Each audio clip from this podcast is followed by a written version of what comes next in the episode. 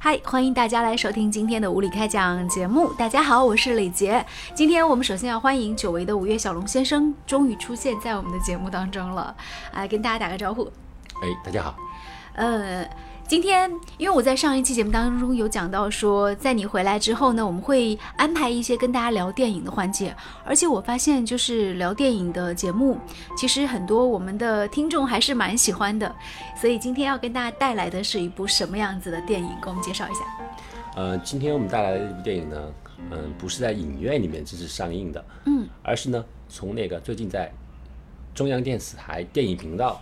播放一部泰国电影，嗯它名字叫做啊《时光情书》。《时光情书》，泰国的一部电影，二零一四年十二月十三号在泰国上映的。嗯，它是由一个泰国知名的导演叫做朗斯尼美毕达执导的，泰国当红的一些影星共同主演的《时光情书》。可以简单把这个故事情节跟我们讲一讲吗？我们说，其实，在说到啊《时光情书》这部电影之前呢，我们知道目前正在热映的一部同样是泰国影片，叫做《天才枪手》。嗯，天才枪手。啊，我们说很多人可能已经看过这部影片了，然后对他那个个反应还蛮好的，据说。对对对，嗯就是它其实不算是一个大成本的制作，但是呢，就是它会让这个中国的很多导演看到，原来青春片可以拍成这个样子，还是觉得挺对对对对挺惊讶。而且他把里面那个考试作弊，嗯，就是拍的有点像那啊，个特工的感觉。惊心动魄啊我还没有时间去看这部影片，嗯但是我们为什么把这个影片首先提出来讲一讲呢？嗯嗯的确确就是像刚刚李杰说到一样，就我们没有想到，就是泰国影片啊，不知不觉当中啊，已经成长到一个这样的一个地步了。嗯，他们可以说是一种新的一种类型电影，他们把青春片，然后呢和其他的一些东西啊，非常有机的融合在一起啊。就是他把青春片，然后跟好莱坞的有一些元素做了结合，可以对对对，说是。它不仅仅是那种单纯的青春，嗯，它的主角可能是我们熟知的那些所谓的小鲜肉，但是他们的情节呢却没有那么单调，对而融入了很多种其他的类型电影，然后形成了一种让人觉得既青春，同时呢又包含了非常多丰富的一种元素的一种电影环节。对，就不再是像我们通常看到的，就年轻人谈恋爱，然后谈恋爱这我。想说的这主要是这个。与此同时，我们都知道，我们国内的很多的所有的这种青春片，嗯，除了谈恋爱，那就是谈恋爱，嗯，无非呢，它的情节就是啊呃，A 跟 B 谈，B 跟 C 谈，C 又跟 A 谈，这样转着去谈恋爱，很没有意义，很没有内涵。而我们说泰国电影啊，却由此而来给我们激发了另外一种视角，嗯，它不仅说是一种新的一种类型，它告诉你一种青春片的一种新的方法，同时呢，它也会告诉我们，年轻人的内心其实是很丰富的，他们有不同的一个丰富的一种思想和丰富的一种感情一种追求，因此呢，他们反映出来的故事也是很丰富的，而不再是所谓的单纯单调去追求什么谈恋爱。嗯在你讲《时光情书》之前，就是我稍微先跑个题，因为刚才有讲到说那个就是《天才枪手》这部电影，我忽然想到说，为什么很多人不愿意拍这个题材？第一，它可能会涉及到有一些这个考试作弊会被泄密，因为他不想去传播这样的作弊方法；第二，就是因为毕竟是学生嘛，他可能里面的这种考试作弊方法，我觉得相对来说，那么相对一些特工片来说，还是相对来说比较简单的，但他的情节能够拍得这么紧张，确实让人觉得还挺意外的。不仅是意外啊，真的是让人耳目一新。就说很多东西在不同的导演的一种，还有不同的作作者的一种那种描述的方法下，一种讲述的方法下，它有一个截然不同的效果。实际上，我们如果去查询的话，我们知道，在这部所谓的《天才枪手》里面呢，他描述的那个有史以来亚洲最大的一个作弊案呢，真正作弊的人是谁啊？其实是中国人，是中国和韩国人，真正的那个作弊是他们做的。哎，可是我们国人是不敢说的这个事情，甚至呢，我们是把它作为一个啊秘密，一个不能说的秘密。反过来呢，我们泰国人呢却利用了这么一个事件，拍出了完全不同的一个视角，听起来是作弊，可是呢，他却用另外一个视角去反馈了什么？他在质疑，质疑我们现在这个以分数单纯论英雄的世界，到底是否是真正的公平？因为分数的世界里面，除了去考试以外，还有可能很大的是作弊这个环节哦。我们现在很多说起来很公平的考试里面，都掺杂有作弊这个东西。对，所以他利用作弊，他反过头来去质疑你，质疑你所谓的分数公平是否真公平。那么他从小的细节里面、小故事里面，却忽然扯出来一个很大的一个内涵和道理。这个东西啊，我真的觉得是在编剧上面或者在故事的构架上面呢，包括导演的那个他的那个大脑的哲理方面呢，非常广。他会提醒我们大家，真的不要把很多小问题真的看小了。嗯，好，呃，我们稍事休息一下，待会儿回来继续跟大家分享到《时光情书》这部电影。พยายามจะทำวิธีต่างๆให้เธอนั้นรักฉัน พยายามทุกวันมอบให้ทุกอย่างที่เธอต้องการ เหมือนเดินบนสะพานที่มีปลายทางคือใจของเธอ ยังคงคิดและหวัง จะนำเอารักแท้นี้ไปให้ แต่ทำไมเดินมาเนิ่นนานไม่ถึงสักที แต่ทำไมมองดูเส้นทางเหมือนยาวออกไป อยากรู้ว่าฉันต้องทำตัวอย่างไร อีกไกลแค่ไหนจนกว่าฉันจะใกล้บอกทีอีกไกลแค่ไหนจนกว่าเธอจะรักฉันเสียทีมีทางใดที่อาจทำให้เธอสนใจได้โปรดบอกกับฉันให้รู้ที ว่าสุดท้ายแล้วฉันยังมีความหมาย ยังไม่คิดยอมแพ้ฉันเพียงแต่เอาลาก็เท่านั้นภายในใจยังคงรักเธอเหมือนเดิมไม่เคยเปลี่ยนคงจะดีไม่น้อยถ้าเธอบอกให้ฉันได้รับรู้ ความในใจของเธอ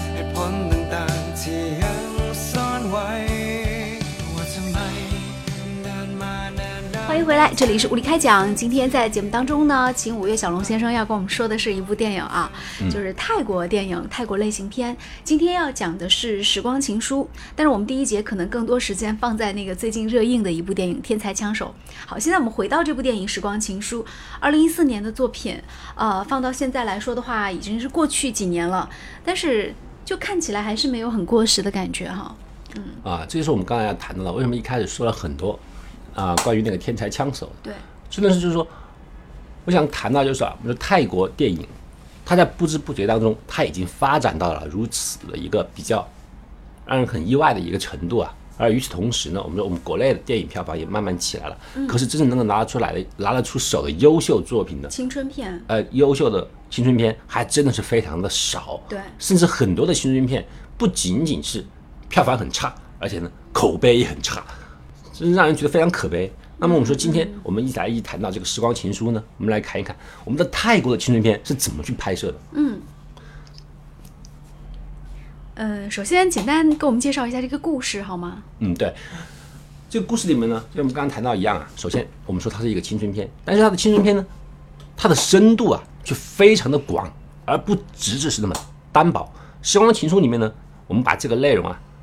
按照它的标题来解释为两个部分，一个是时光，一个是情书。它整个电影剧本里面了，就围绕着这两个东西啊，非常有机的谈到这个问题。首先，它这个时光情书的时光，它是有两个时光，嗯，就是说我们这个故事里面啊，就男主角他是一个小男孩儿，从小的时候呢，他的父亲就去世了，去世的原因他没有谈到，但是呢，就是说啊，他从小是由他一个母亲把他拉扯大的就单亲家庭。啊，单亲家庭，然后呢，嗯，因为父亲他的去世比较早，相当于他是一个遗父子，他没有见过自己父亲的样子，他对于父亲唯一的一个唯一的感觉怎么样呢？就是通过父亲呢、留给母亲的很多情书，这是他唯一的一个印象。就母亲因为很早的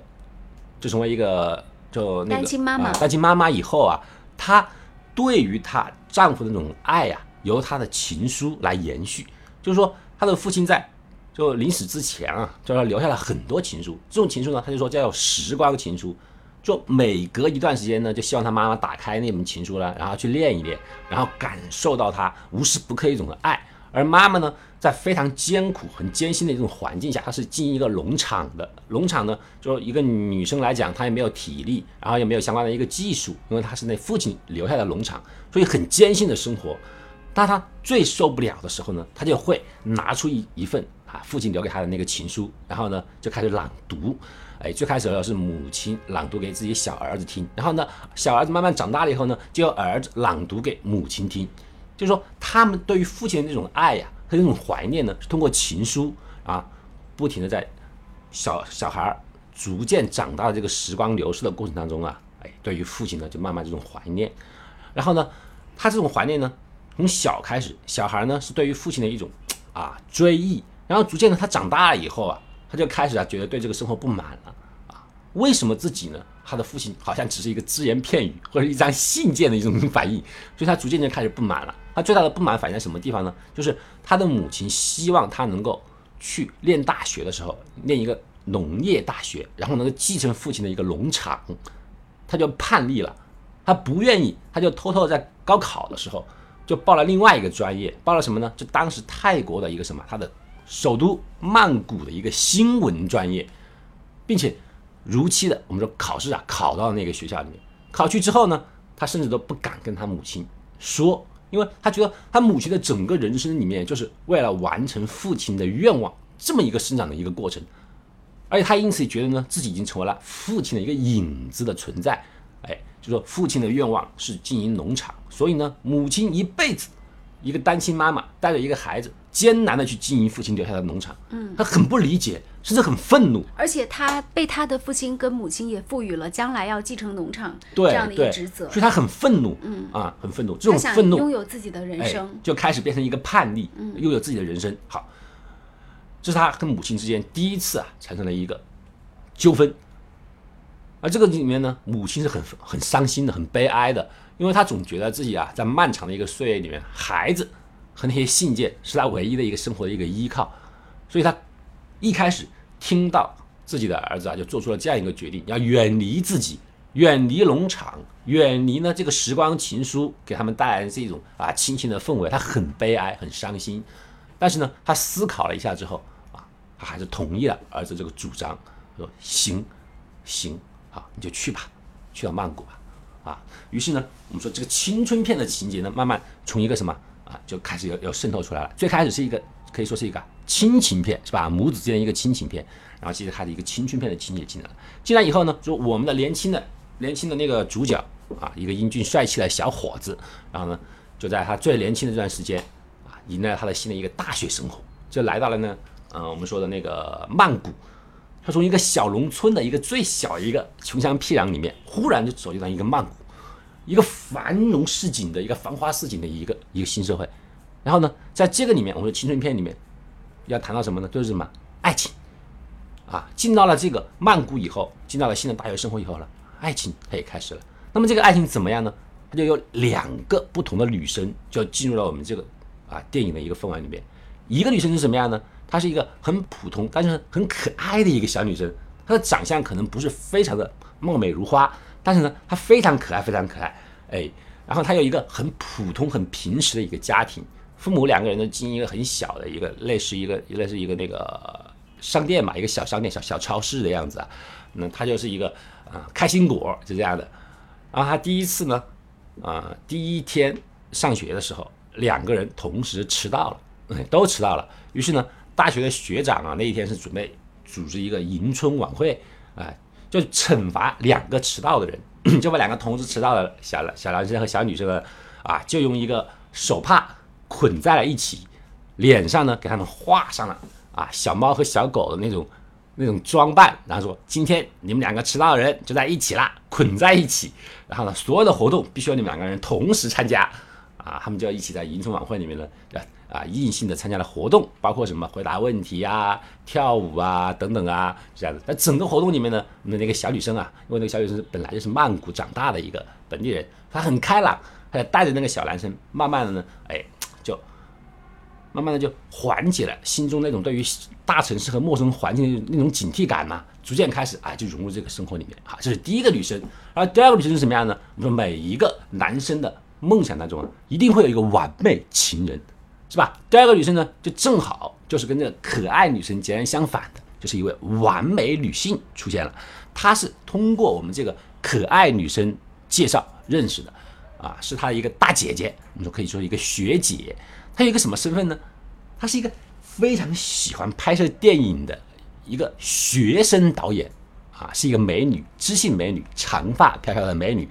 她怎么样呢？据说啊，她是得了很多大学生电影节的一个奖项的一个那么这一个知性美女吧。就是一个完美女生。啊，然后呢，我们说青春片里面很多的时候都会发生一个情节，就发生了，嗯，就是说男主角没有感受到身边这个可爱女生对他的这种感情，而是一心的去追求那位美丽学姐的这种爱恋，啊，为了追求这个美丽的学姐啊，他甚至愿意付出一切。他本来说对于电影拍摄完全是没有兴趣的，然后呢，他主动的要求跟学姐在一起，他说：“哎，我加入你的这个摄制组啊，能不能跟你一起拍电影？”然后学姐呢，她是那种很欣赏有追求者的那种人，啊，就是她那种很很虚荣那一种啊，她就欣然接受，并且呢，在那部学姐要拍摄电影里面，因为经费问题啊，他们想去找一个外景地，找不到。这时候呢，我们说小男孩还出来说：“他说我家在农村开农场，然后那个地方景色非常的漂亮，你就到我家里老家去拍，啊，我包你们的食宿，哎，还可以提供美丽的外景。于是呢，啊，学姐呢，啊，包括这个可爱的小女生啊，整个摄制组啊，我们说十几个人啊，就来到了他的老家。在这个里面呢，我们说呢，剧情又开始第二个比较大的一个冲突又发生了，就什么样呢？一直出去读书的这个小男生啊，长久以来，出于他心中的那种抵抗感呢、长久以来没有跟他的母亲作为任何一个联系，所以呢，他带着所有的同学回来拍摄的时候呢，母亲就很想跟他交心谈心，跟他好好的聊一聊。可是聊的时候呢，冲突就发生了，男生就直截了当的就跟母亲摊牌了，他就说我不愿意做父亲的一个影子，然后他甚至直接去追问或者是质问他的母亲，他说你现在每天守着农场，辛辛苦苦的工作了这么多年，是不是你要的生活？明明是父亲当时的一个梦想，你只是在完成别人的梦想，你一辈子是做别人的影子。我不愿意跟你一样，也成为别人的影子，活在一个已经死去的人的情书里面。这样的世界是错误的。他指着他的母亲，然后母亲当时没有想到会受到最心爱的儿子这样的一个指责，瞬间他也惊呆了。所以这个剧情啊，就开始有了一个很大的一个一个冲击就出来了。然后呢，儿子不顾母亲的劝阻啊，毅然而然拍摄完电影之后，回扭头扭头就走，甚至没有跟父亲呃跟母亲进行任何的交流，连告别都没有就走了。啊，母亲非常伤心的啊看着儿子慢慢的离开。而与此同时呢，我们说啊，这部电影啊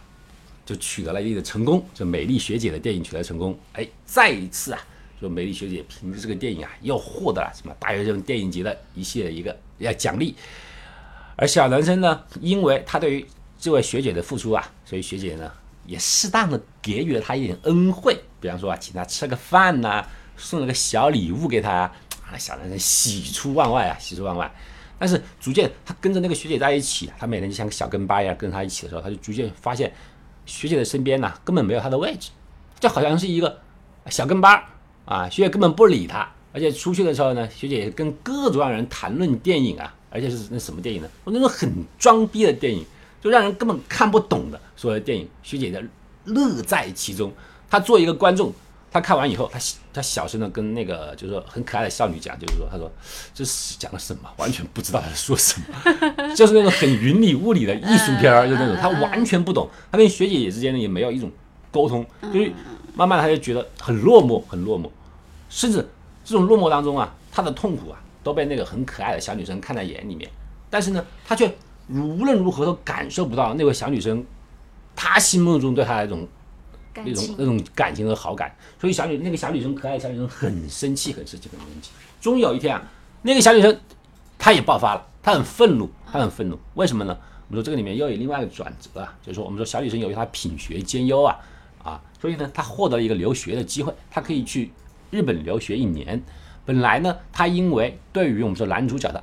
恋爱，所以呢他不愿意去，他他宁愿每天守在旁边。可是呢，他就看到这个小男生啊。陷入到对于学姐莫名其妙的这种恋爱当中，而且学姐对于他呢，就是那种若若有若即若离，甚至有一些调侃的一些那种啊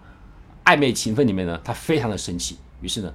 他终于鼓起勇气啊，就离开了这个小男生，离开了泰国这个学校，而孤身一个人就到日本去留学去了。啊，任何时候呢，我们都会注意什么呢？我们身边的一些人，而只有他不在的时候，啊，只有他远离我们的时候，我们才会重新读懂他的价值。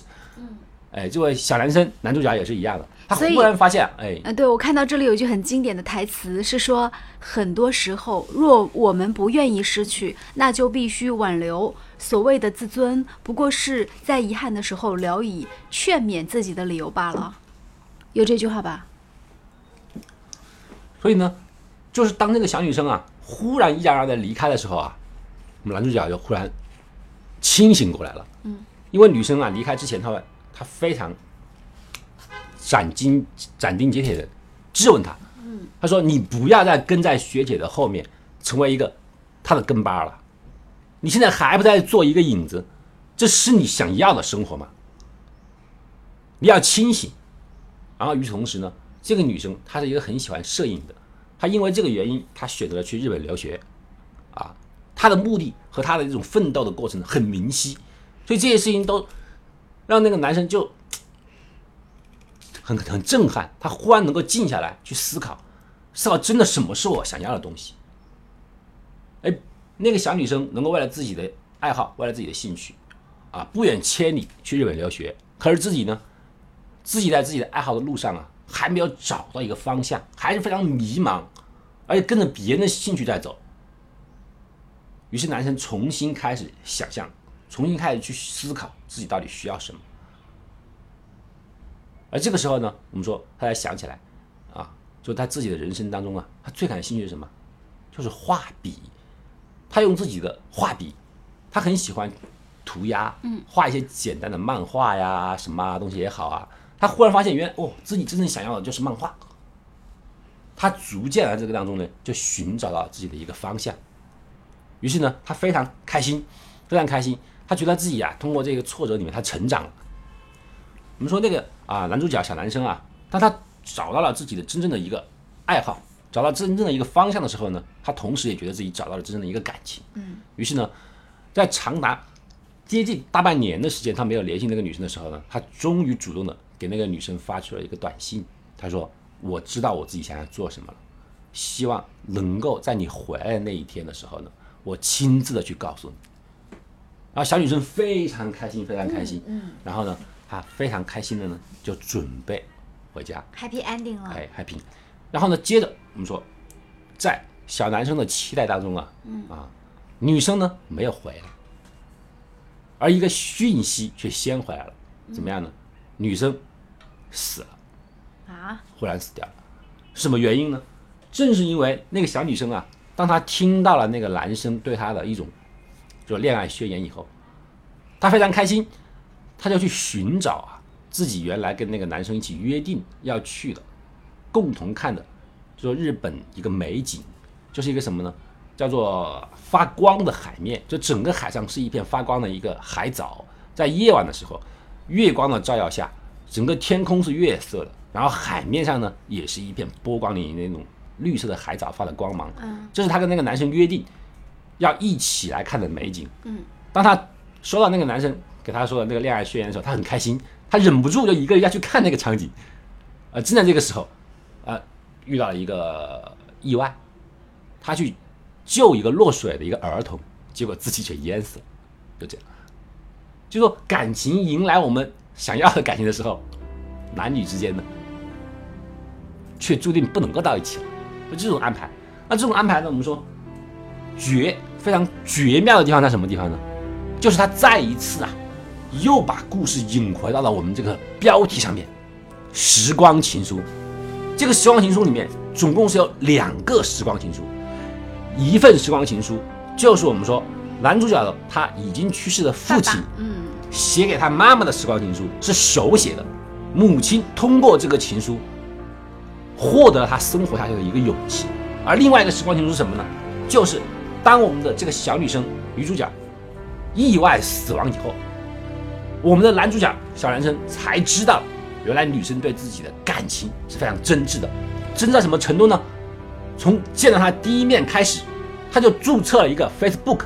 把自己的所有的心情。全部记录到 Facebook 上，而他自己完全不知道，直到那个女生死了以后，他才知道。他用那个女生给他的账号和密码，哦，不用账号密码，就直接去登录了。而小男生呢，在知道那个女生死亡的噩耗之后，他才第一次打开了这个女生的 Facebook，看到了那个女生的一路的心路历程，就是另外一个时光情书，一个是手写的情书，而一个是我们说划时代现代的电子情书，所以这个安排非常的玄妙。我当时看到之后，简直心中一震了，对吧？这前后两个情书联合在一起，然后同时看到时候呢，都是对方已经逝去了，就是时光的情书，这个点题点的太好了。然后呢，他忽然从这个情书里面感受到了自己母亲那种心情，他原来完全不理解的。可是他再次点开这个女生已经死去的那个女生的情书的时候，那个 Facebook 里面，从第一天开始，女生在不停的诉说自己的感情。她说：“我好喜欢他，第一天我知道我很。”我很喜欢他，可是他就爱上了学姐。我默默的为他付出，我怎么付出我的过程？我听说他喜欢某一道菜，然后我付尽了千辛万苦，我去炒那道菜。可是当我把那道菜做好了以后带去给他吃的时候，他说学姐要请他去吃晚饭。我没有办法，我实验了那么多次的菜，最后我只有倒掉了。然后说我很爱这个，爱这个小男生。小男生今天过生日，学姐说要送他一个礼物，可是呢？真正选礼物的却是我，因为学姐不了解他。她说：“你帮我给他买个礼物吧。”她说：“学姐不了解他，可是我好了解他呀，我知道他爱的就是什么，就是漫画，所以我毫不犹豫的送给他一支画笔。果然他很喜欢这个礼物，可是他却认为是学姐送给他。哇，那种心情啊，那种很悲惨的心情啊，哎，说那个情书里面。”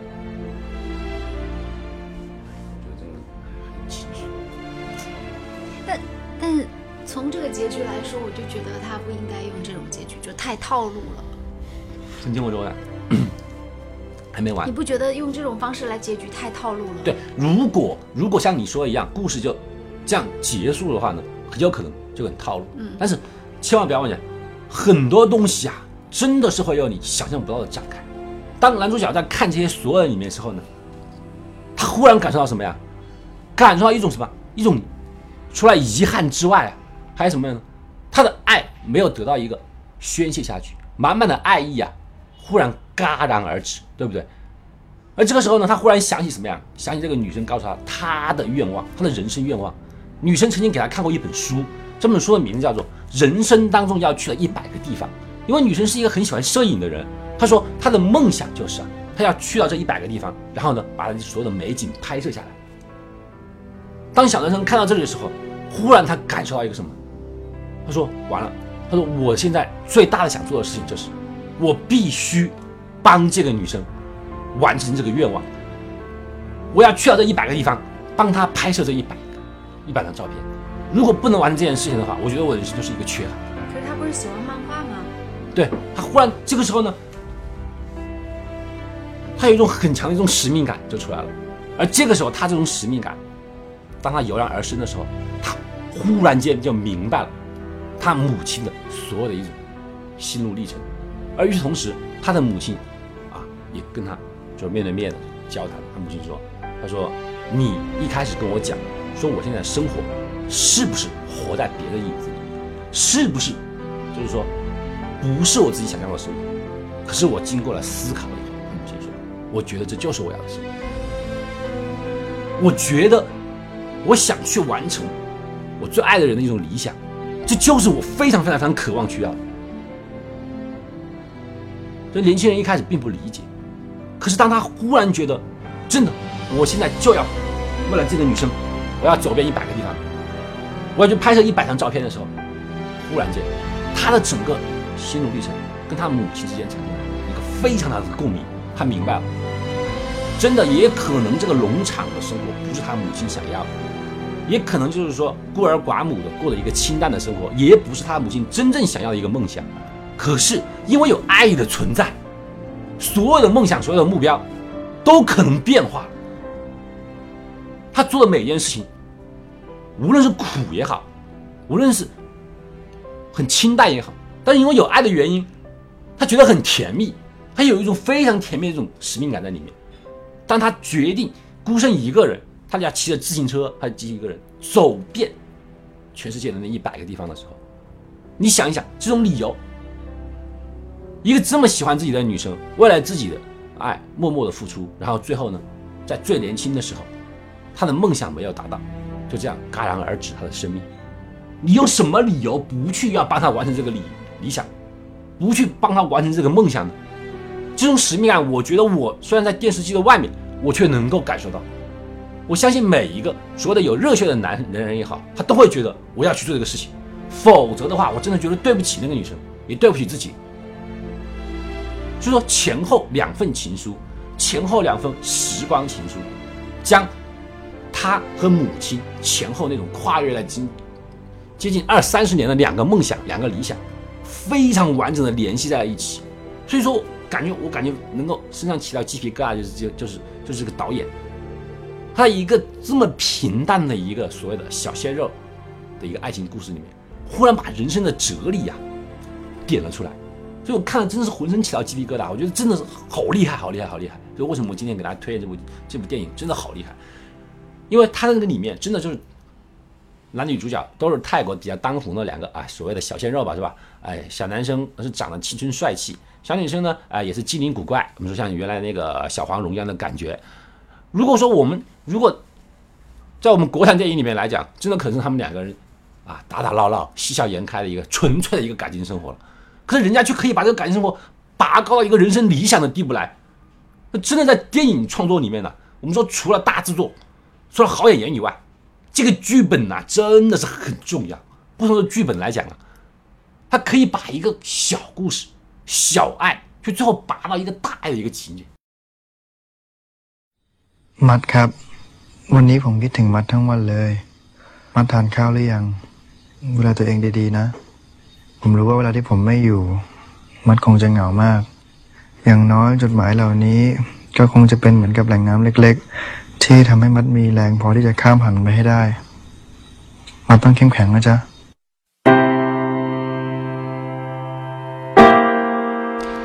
好，非常感谢五月小龙先生带来的这样的一个推荐。如果有机会呢，不妨大家也可以去找一找这部电影《时光情书》来看一看。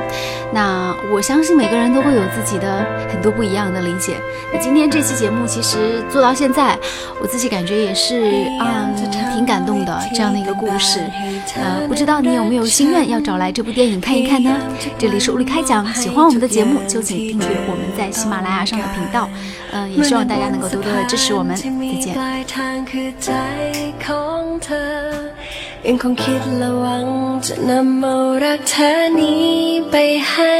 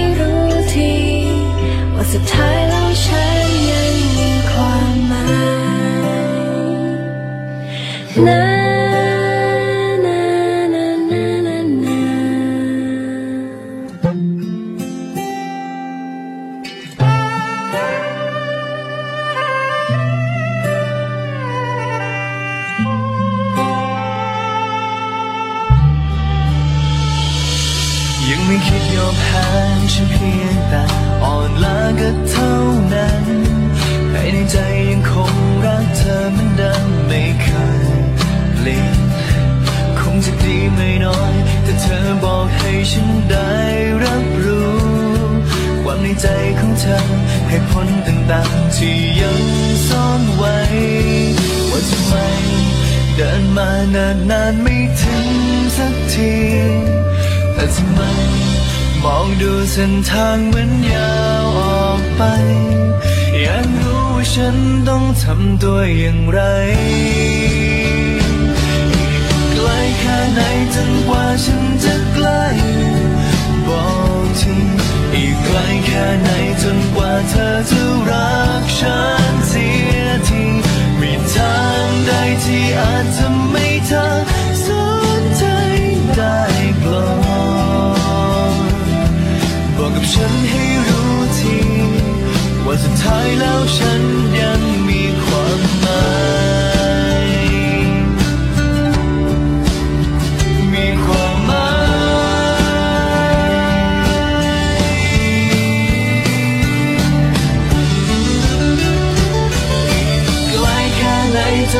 心。在